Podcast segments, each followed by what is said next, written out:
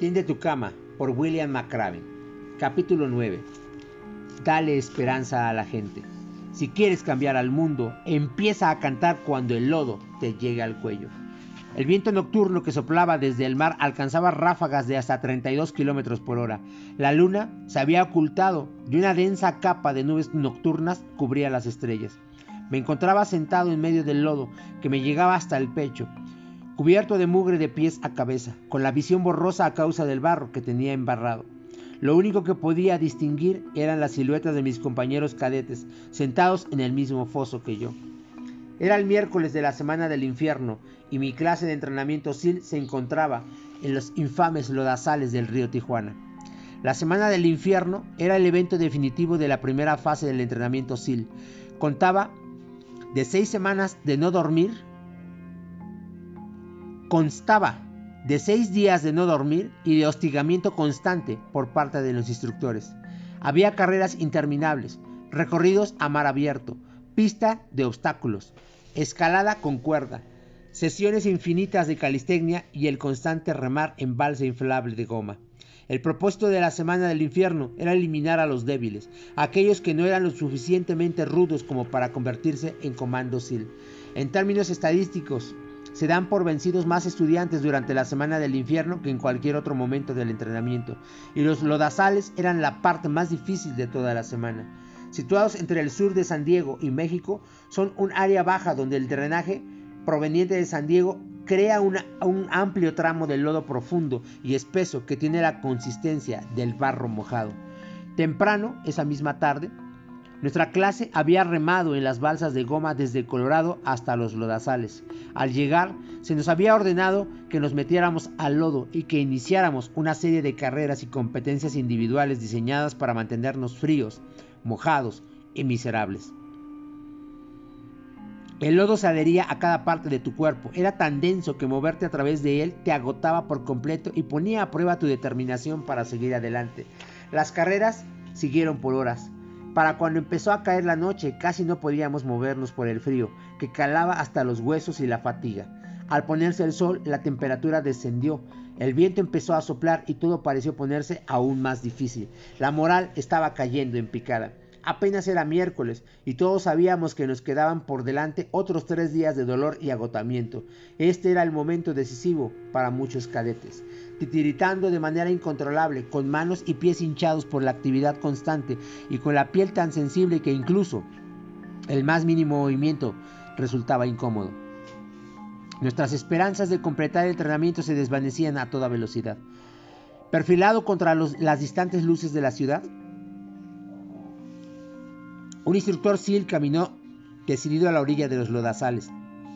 Como si fuese un viejo amigo, habló dulcemente a través de un megáfono ofreciéndonos consuelo a los sufrientes cadetes.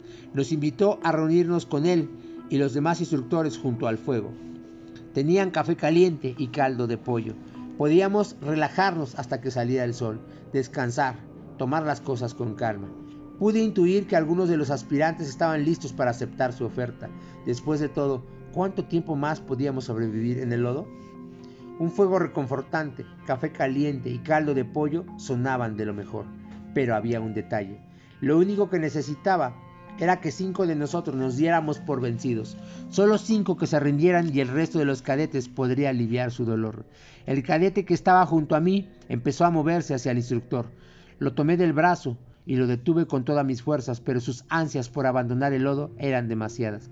Se soltó y empezó a salir de los trompicones hacia tierra firme. Pude ver la sonrisa del instructor. Él sabía que una vez que uno se rindiera, otros lo seguirían. De repente por encima del ulular del viento se oyó una voz. Cantaba. Se oía cansada y rasposa, pero lo suficientemente fuerte para que todos la escucháramos. La letra no era apta para personas sensibles, pero todos conocíamos la tonada. Una voz se convirtió en dos, dos en tres, y poco después todos estábamos cantando. El cadete que intentaba abrirse paso hacia tierra firme se dio la vuelta y volvió a sentarse junto a mí. Enganchado su brazo con el mío, empezó a cantar con nosotros. El instructor tomó el, megáfono y nos ordenó que dejáramos de cantar. Nadie le hizo caso.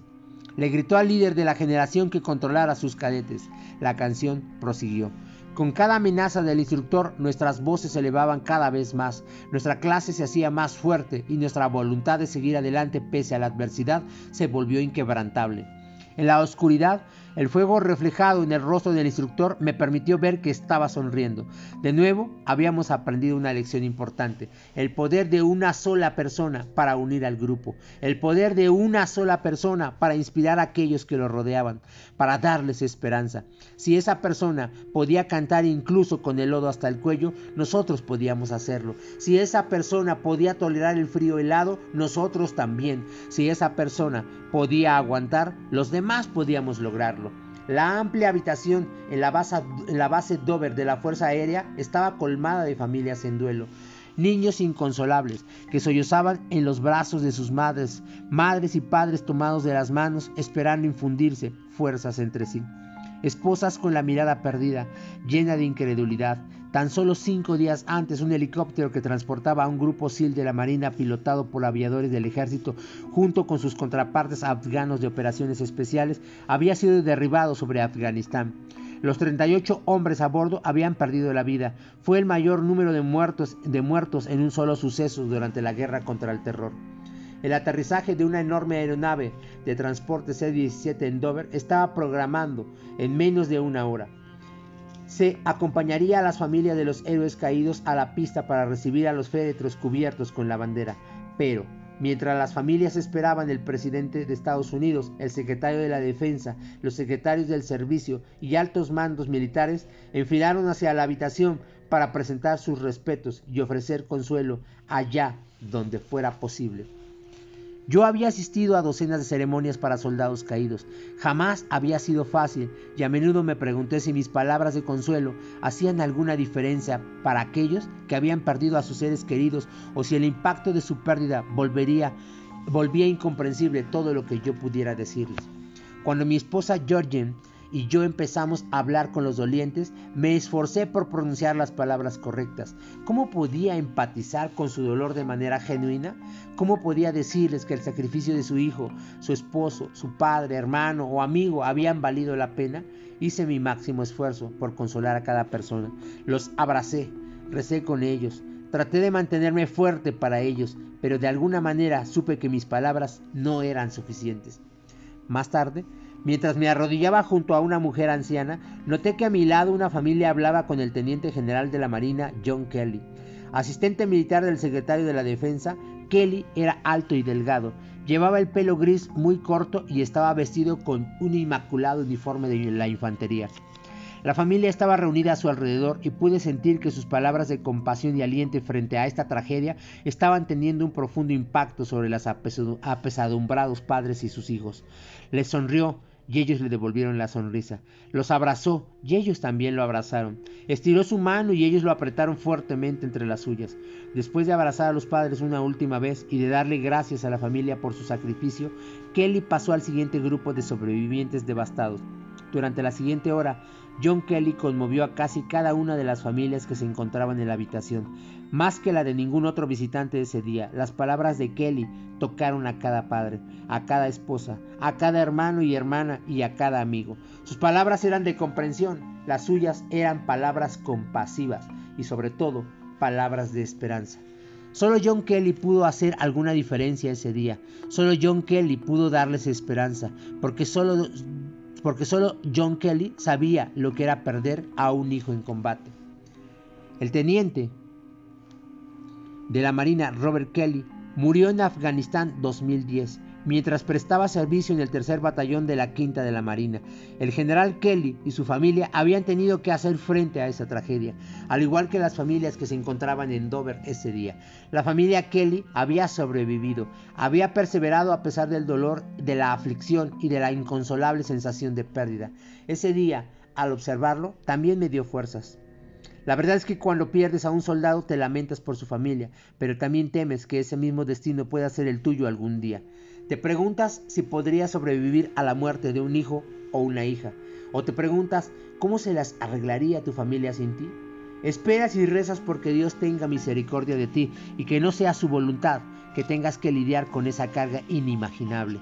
A lo largo de los siguientes tres años, John Kelly y yo nos volvimos amigos cercanos. Era un oficial notable, un buen marido con su esposa y un padre amoroso con su hija Kate y con, y con su primer hijo, John Kelly, quien era comandante de la Marina. Más que eso, y sin siquiera saberlo, John Kelly les daba esperanza a todos los que le rodeaban. Esperanza de que el peor de los momentos lograríamos superar nuestro dolor, nuestra decepción y nuestra agonía para poder ser fuertes, de que cada uno de nosotros tenía en su interior la capacidad de seguir adelante y no solo sobrevivir, sino también inspirar a otros.